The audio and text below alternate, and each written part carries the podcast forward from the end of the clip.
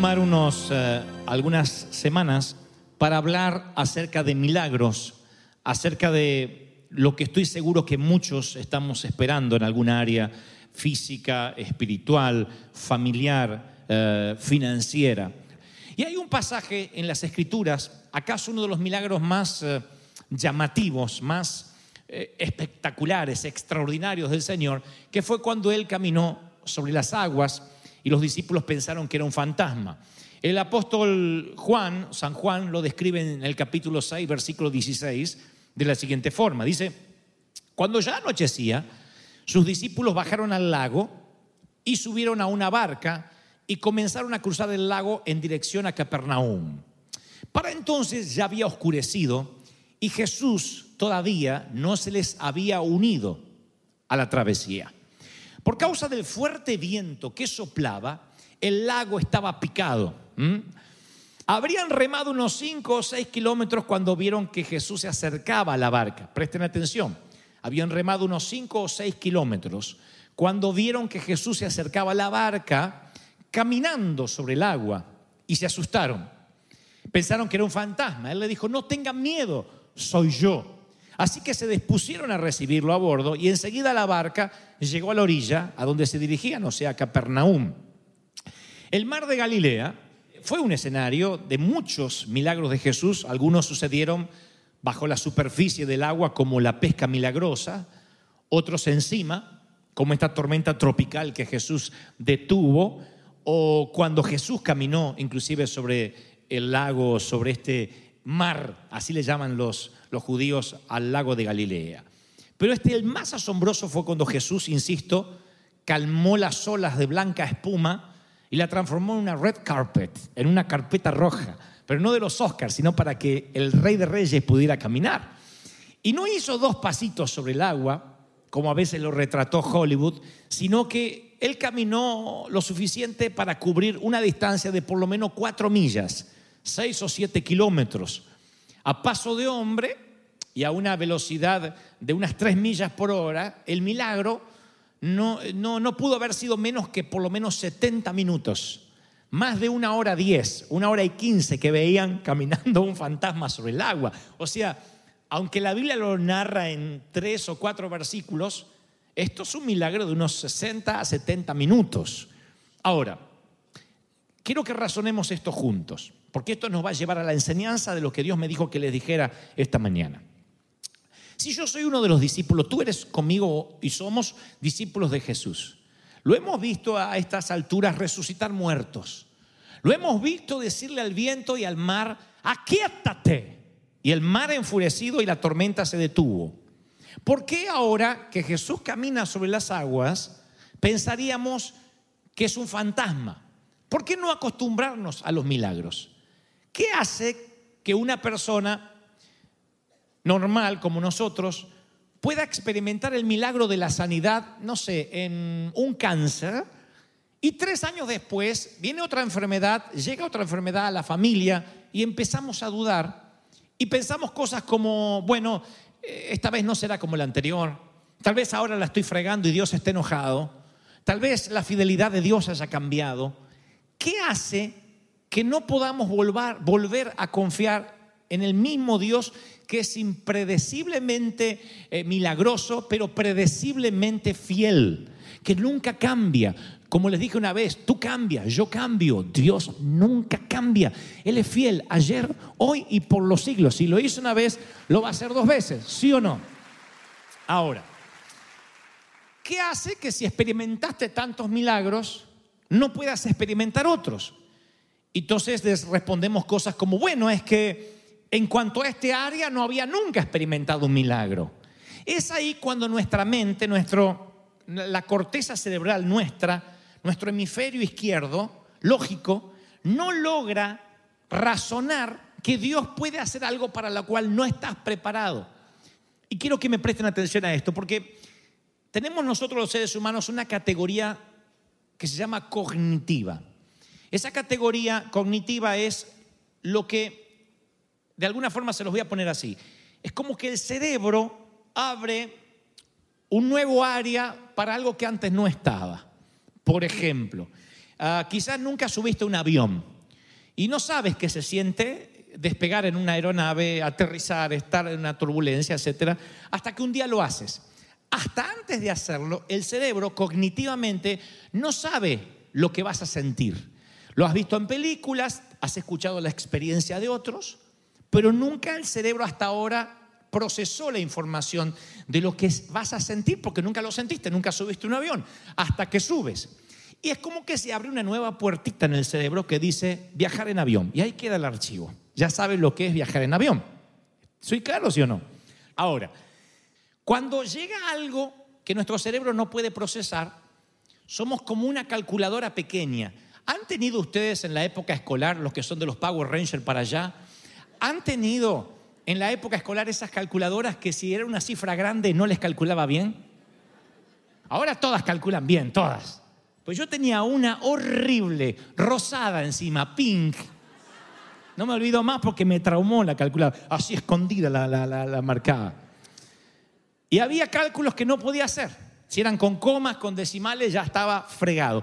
Así, así ocurre con el cerebro cuando de pronto Dios va a hacer un milagro, algo que nosotros no tenemos un archivo para eso. Es como que nos da un error intelectual. Por eso los discípulos no reconocían a Jesús al principio, pensaban que era un fantasma.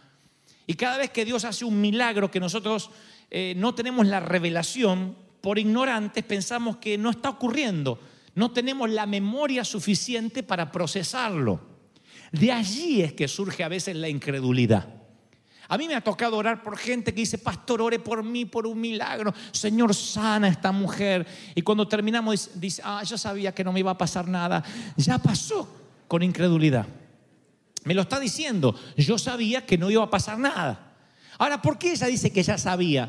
Porque en su archivo mental nunca vivió un milagro.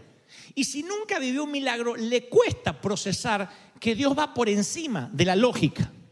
Porque uno puede decir, hoy Dios va a hacer un milagro en tu vida. El que ya conoce los milagros del Señor, el que cree que realmente la tumba está vacía, el que vive la palabra y dice, sí, lo creo, no hay nada imposible para Dios, desde una gripa hasta un cáncer en términos de enfermedad.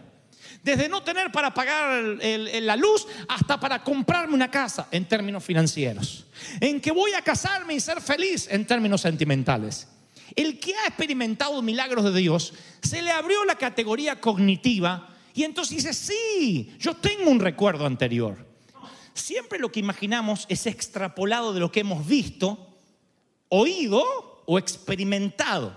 El límite de la imaginación lo delimita la experiencia pasada. Tú no puedes imaginar si nunca lo has vivido. Cuando decimos vamos a confiar en que Dios nos va a bendecir y vamos a llegar a las almas perdidas en Las Vegas. ¿Qué nos hace a nosotros pensar de que Dios es fiel? De que lo vivimos en el Dolby, lo vivimos en el Honda, lo vivimos en la carpa, lo vivimos en el, en hangar, lo vivimos en el Merrio, lo vivimos en el Hilton, lo vivimos en la Catedral de Cristal, lo vivimos aquí. Decimos, sí, Dios lo volverá a hacer. Así que los discípulos son expertos en resucitar muertos, son expertos en ver cómo se sana un leproso, pero no son expertos en que alguien pueda desafiar las leyes de la física o de la gravedad, en este caso de alguien caminando sobre las aguas. Y dice, no, no, es que no, no, nunca hemos visto un tipo caminando sobre las aguas, he visto zancudos, pero no una persona. Y no lo pueden creer, de allí es la incredulidad. Hay gente que prefiere creer en fantasmas antes que en el Señor. Y le ocurre algo y dice, no, lo que pasa es que yo practiqué la medicina holística, no, lo que pasa es que tomé un medicamento del multinivel, aquel que me hizo tan bien. Yo no estoy diciendo que sea malo, no digo que no resulte. Lo que digo es por qué siempre tenemos la tendencia a buscar que lo que ocurrió tiene que ser por esto en lugar de algo que a lo mejor nos excede algo que a lo mejor ni siquiera en la vida pensaste. El Señor me dice que tu milagro va a ocurrir no como lo esperas, sino como Él quiere. Te va a sorprender, te va a transformar. Alguien tiene que decirme amén. Aleluya. Por eso nos enojamos. Porque decimos, me voy a hacer un análisis y va a salir negativo, no voy a tener nada. Y no, ahí sigue la enfermedad. Señor, ¿por qué? ¿Por qué? Y Dios dice, ¿por qué yo tengo que sanarte cuando vas a buscar el análisis? ¿Por qué me pones la fecha, el día y el lugar? No, no, es que yo quería decirle al médico la gloria de Dios y yo me voy a glorificar con el médico cuando tenga ganas, cuando yo quiera. ¿Por qué no sube Jesús en la barca con los discípulos y va junto con ellos si el mar está picado y hay mucho viento? ¿Por qué los deja ir solo estos condenados y después se les aparece caminando? ¡Eh, muchachos! Porque él le encanta sorprender. Eso nos encanta a los que somos papis, nos encanta sorprender a nuestros hijos. La mayoría que le hemos comprado juguetes cuando eran chiquititos no lo hemos hecho por el juguete, sino por la cara. Les dura tres segundos, pero uno la disfruta. ¿Qué me trajiste? Y uno le encanta sorprender. Y ahí uno saca el juguete y para darse cuenta a los minutos que no tiene batería. Nunca hagas eso porque eres un muerto viviente. Ahora, dice la palabra, por causa del fuerte viento que soplaba el lago estaba picado. O sea que a mí me da la impresión de que no caminó sobre las aguas como Hollywood lo retrata a Jesús haciendo cual Copperfield así sobre un laguito, está caminando sobre las olas embravecido, sobre la blanca espuma. Está caminando sobre las olas, estaba picado.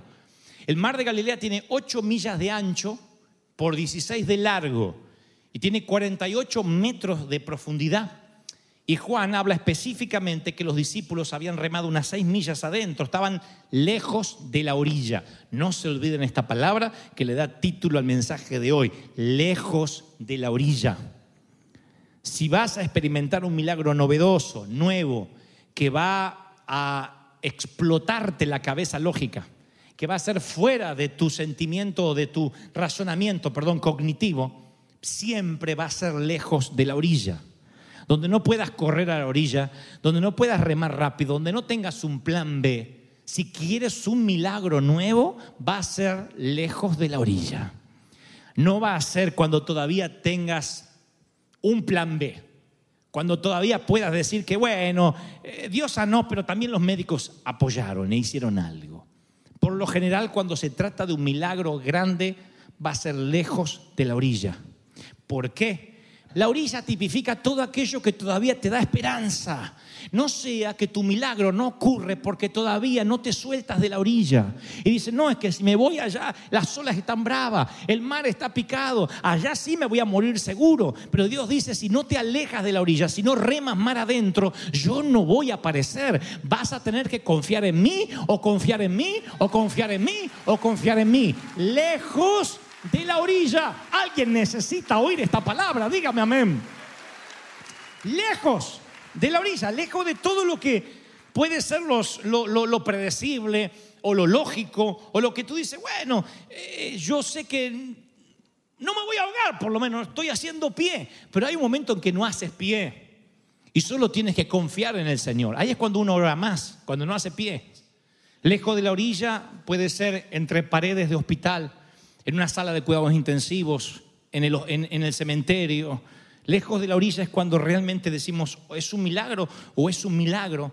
Los discípulos dijeron, no, es un fantasma, no puede ser. Gritaron, de hecho, como niñitas. Dice la Biblia que empezaron a gritar. La tormenta perfecta hicieron que ellos gritaran. Y creo que más de una vez Jesús en una cena les habrá recordado que gritaron como niñitas. Para, para, para, para burlarse de ellos, para decirle, ¿cómo gritaron? Y Pedro, no te, no te tenía la voz tan finita. Porque te sale el Michael Jackson de adentro cuando estás en lejos. ¡Ah! Porque no estamos acostumbrados a que el territorio, la jurisdicción del Señor siempre es lejos de la orilla, lejos de la orilla. Dios no nos hubiese bendecido tanto como iglesia si no hubiésemos bajado nosotros de la barca, porque un apunte muy importante es que Pedro dice, bueno, si eres tú, ordéname que yo vaya hacia ti. Pedro no tiene tampoco un razonamiento cognitivo en su hemisferio cerebral izquierdo, pero él dice, bueno, si este es Jesús y puede caminar él sobre las aguas, también puede hacer que yo camine sobre las aguas. Él de pronto empieza a pensar como la divinidad. Los demás no. Los demás dicen, no, nos quedamos seguros en la barca. No estaban seguros, el mar estaba picado, ellos podían darse vuelta como una cáscara de nuez en cualquier momento. Los demás dijeron, hay mayor seguridad si no hacemos nada. No te confundas, la inacción también es una acción. no hacer nada también es hacer algo. El ser pasivo, el nunca bajar de la barca, también es una determinación que tomas en la vida. Así que a veces la inacción es una manera de actuar. Y los que estaban en la barca se quedaron inactivos allí y no bajaron. Pedro sí caminó sobre las aguas y conocen el resto de la historia, luego viendo los vientos viendo, perdón, los vientos, eh, sintiendo lo que estaba alrededor, se hundió, dejó de mirar los ojos del maestro. Pero el punto es que Pedro pudo experimentar lo que siente un zancudo sobre las aguas, por la sencilla razón que se atreve a bajar de la barca lejos de la orilla. Hay algo que yo estoy seguro que tienes que comenzar a hacer. Deja de soñar con la vida que quisieras tener y empieza a vivirla. Deja de soñar con lo que vas a hacer y empieza a hacerlo, dice el Señor. Reciben esta palabra, dígame amén. Los sueños, los más grandes sueños se viven en los seminarios bíblicos, se viven en las escuelas dominicales, en, los, eh, en los estudios de la Biblia, pero luego mucha gente no lleva eso a la realidad porque no se quiere alejar de la orilla. Entonces a veces alejarse de la orilla significa cortar relaciones nocivas. Alejarse de la orilla es dejarlo conocido por algo bueno, por algo mejor, porque a veces lo que creemos que es bueno nos aleja de lo mejor. Y lo que es peor, hay gente agarrado a lo mediocre. Dice, bueno, pero es lo que conozco.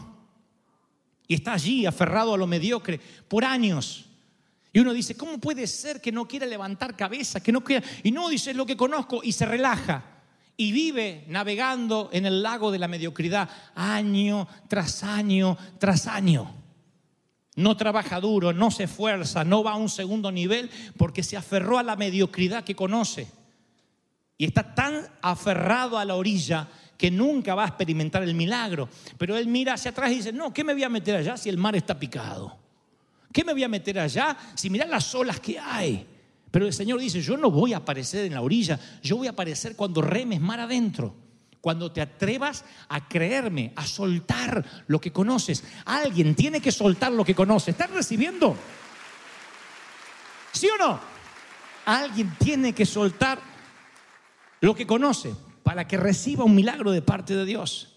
Ahora, los que nos alejamos de la orilla, en alguna ocasión de la vida, y esto va para ustedes, para mí, para todos, los que nos alejamos de la orilla, posiblemente por querer caminar sobre las aguas nos hundimos.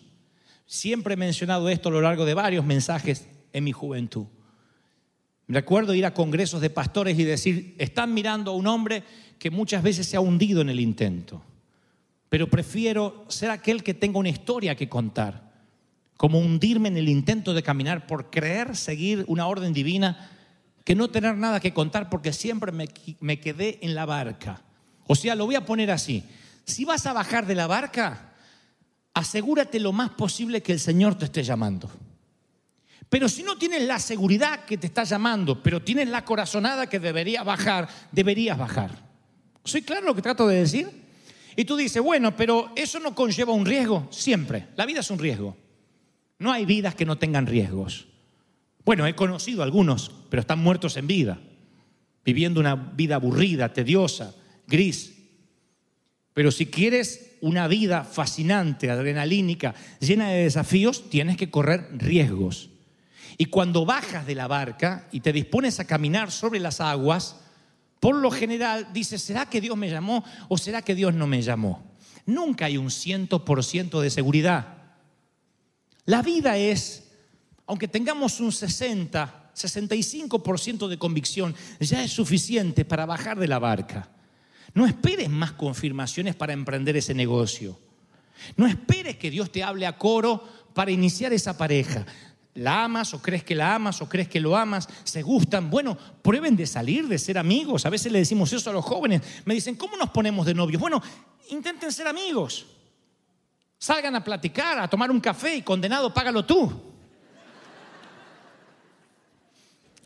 Págale un café, una cena, algo y vean si no tiene que ser de lujo, un cómanse una hamburguesa, pero traten de ver si tienen feeling, si hay química. No podemos decir, no, no, no, no. Y si salgo y me ilusiono, bienvenido a la vida real. Porque hay varones que a lo mejor se mueren por una muchacha y la muchacha está esperando que él le hable y el Señor, confírmame, Padre, confírmame, porque no quiero equivocarme. Ah, mira qué lindo. Confírmame si hoy tengo que ir a trabajar, Padre, porque no quiero que me pase nada. Y hay gente que no trabaja porque no le llegó la confirmación. tenemos que hacer, tenemos que emprender, tenemos que ser proactivos y alejarnos de la orilla. Y cuando nos alejamos de la orilla, es una jurisdicción que ya no manejamos. Es la jurisdicción de las tormentas, la jurisdicción de las olas grandes, la jurisdicción donde dependemos de lo que dice un médico, lo que dice un juez, lo que dice un oficial, lo que dice un contador, lo que dice la corte, y ya no puedes hacer nada. Y esa falta de control nos llena de ansiedad. Esa falta de control dice, Señor, ¿por qué quiero hacer algo? Claro, porque en la orilla todavía sabes qué hacer. A lo sumo te regresas a casa. Pero allí en el medio tienes que confiar en que el Señor va a aparecer. Y va a ser a su modo, a su forma, a su estilo. Y mejor que te acostumbres a las cosas nuevas de Dios. Porque mientras que espera que suceda mañana, a lo mejor sucede el martes. Mientras que tú dices, el martes es la fecha límite, Dios dice, a mí no me importa, a mí nadie me pone fechas límites. Porque hay gente que dice, Señor, tú no te puedes pasar de esta fecha porque el banco dice que si no pago para las 12 del mediodía, estoy fregado. A las 12 del mediodía está esperando así, mirando el reloj a ver si Dios aparece. Si llama a alguien para darle dinero o un tío millonario se le muere a último momento y le deja la herencia. Cuando son las 12, dice, ¿ves? No lo hiciste, Señor. Bueno, yo sabía, yo sabía. Y el Señor dice, ¿por qué yo tengo que empezar cuando los hombres me dicen que tengo que empezar? Yo soy el Señor que aparece en medio de las olas en medio de las tormentas, lejos de la orilla. ¿Alguien dice esta palabra es mía? ¿Sí o no? Aleluya. Yo creo que no bajar de la barca te traerá más arrepentimiento que bajar. Siempre. Siempre. Porque las cosas que salen mal porque creíste que Dios estaba en la ecuación, aún así son una linda historia para contar. Aún así, cuando dice me equivoqué la fecha, me, no tenía que haberlo hecho, mira, no puedo reponerme de esta deuda, yo pensé que Dios iba a estar. Aún así son una historia para contar, forma parte de tu crónica de vida, del diario del viajero. Pero cuando no bajas, ¿qué tienes para contar? No, es que no sabía si Dios me estaba mandando. Y algún día, como dije alguna vez, nos hemos de arrepentir por esas inacciones y vamos a morir pensando, ¿y si hubiera hecho? ¿Y si le confiaba mis finanzas a Dios? ¿Y si me animaba a hablarle? ¿Y si me atrevía a creer en el llamado? ¿Y si me atrevía a salir del país? Nuestra tarea en la vida es minimizar la separación de lo que eres y de lo que pudiste haber sido. Que la brecha sea muy pequeña de lo que eres actualmente y de lo que Dios quería que seas. Esa es la tarea por la cual vamos viajando por la vida. Yo siempre digo, quiero que mi vida se parezca más, lo más posible a lo que Dios quería que fuera. Pero para eso tienes que dar un paso de fe, un paso drástico a veces, alejarte de la orilla. Y ese alejamiento de la orilla, yo te prometo que va a definir el resto de tu vida. Si no te alejas de la orilla, yo sé que el primer, el primer desatraco, el primer elevar anclas, es lo más difícil. Pero si no te atreves a dar ese paso, nunca vas a experimentar un milagro grande de parte de Dios, porque los milagros no vienen con garantías. Los milagros es creer y atrás vienen las señales. Primero crees y luego las señales te siguen.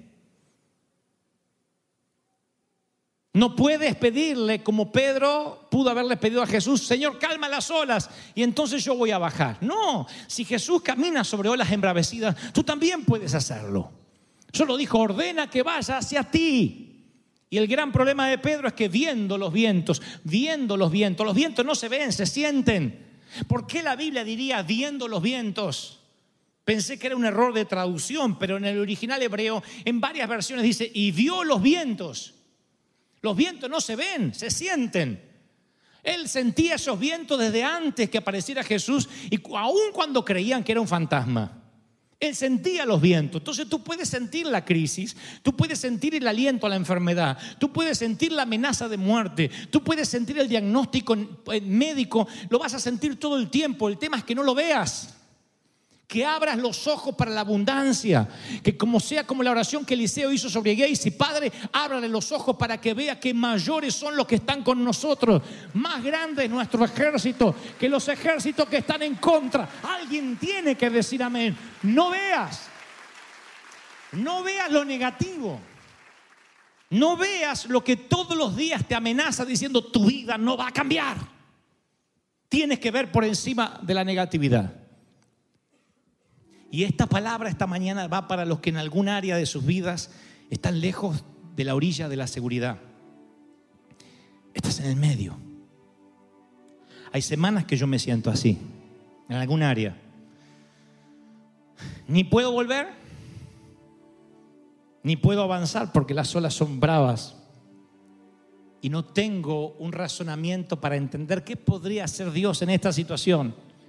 Si, si me aparece el Señor, yo también creo que es un fantasma. y el Señor me dice, te estoy empezando a acostumbrar a nuevos niveles sobrenaturales que tú no conoces. Vas a experimentar milagros que te van a sorprender. Y vas a decir, ah, por esto pasa esta crisis. Por eso tenía que venir hasta este lugar del mar. Porque tú me querías dar algo que ojo no vio, ni oído yo, ni han subido a corazón de hombre. Algo que era para mí. El Señor da lo que tú dabas cuando tus hijos eran chiquitos, o si acaso todavía lo son, y tú te traes un regalito de donde sea y te hace. El Señor creo que no se olvidó nunca más como esos discípulos que gritaban como niñas. La carita que pusieron cuando le dijo, no teman, soy yo muchachos. La cara que habrán puesto esos tipos cómo se habrán acercado hasta la orilla del bote. Pedro diciendo, déjame que baje, déjame que baje. Fue fascinante, pero no ocurrió esa escena maravillosa si no estaban lejos de la orilla. ¿Habrá alguien esta mañana que se siente lejos de la orilla, navegando en aguas turbulentas, diciendo, no puedo más, no tengo fuerzas, me duelen las coyunturas, los hombros, los brazos? ¿Habrá alguien aquí casi en un estado depresivo que solo quiere dormir todo el día, porque no quiere ver, porque sabe que se va a hundir y dice, no quiero ni pensar, estoy mal. ¿Habrá alguien aquí que tiene una angustia constante que no se le va y no lo deja respirar? Y no sabe por qué tienes pena en el alma. Y esta palabra viene para sanarte, para decirte, yo todavía estoy al control. Yo no te dejo yo voy a aparecer en medio de tus aguas turbulentas. Yo voy a estar allí, voy a caminar sobre las aguas. Y tú te vas a acostumbrar a que yo siempre aparezco en el minuto final, como en las películas de Hollywood. Siempre en el último round, el que parece vencido termina por vencer por nocaut al otro. Siempre. Y si es una película de fútbol americano, en los últimos minutos el equipo perdedor anota los tantos. Así funciona con el Señor. Cuando creas que no puedes más, cuando más oscura esté la noche, más cerca está el amanecer. No te entregues, no te rindas, dice el Señor. Yo hablo contigo porque te amo, porque no te he dejado, porque soy fiel y aunque tú me falles, yo no te voy a fallar. Yo te sostengo por tu mano derecha y te digo, no temas, yo te ayudo. Dice el Señor. Aleluya. Uh, si crees que Dios habló y esta palabra es para ti, tiene que oírse ese aplauso. es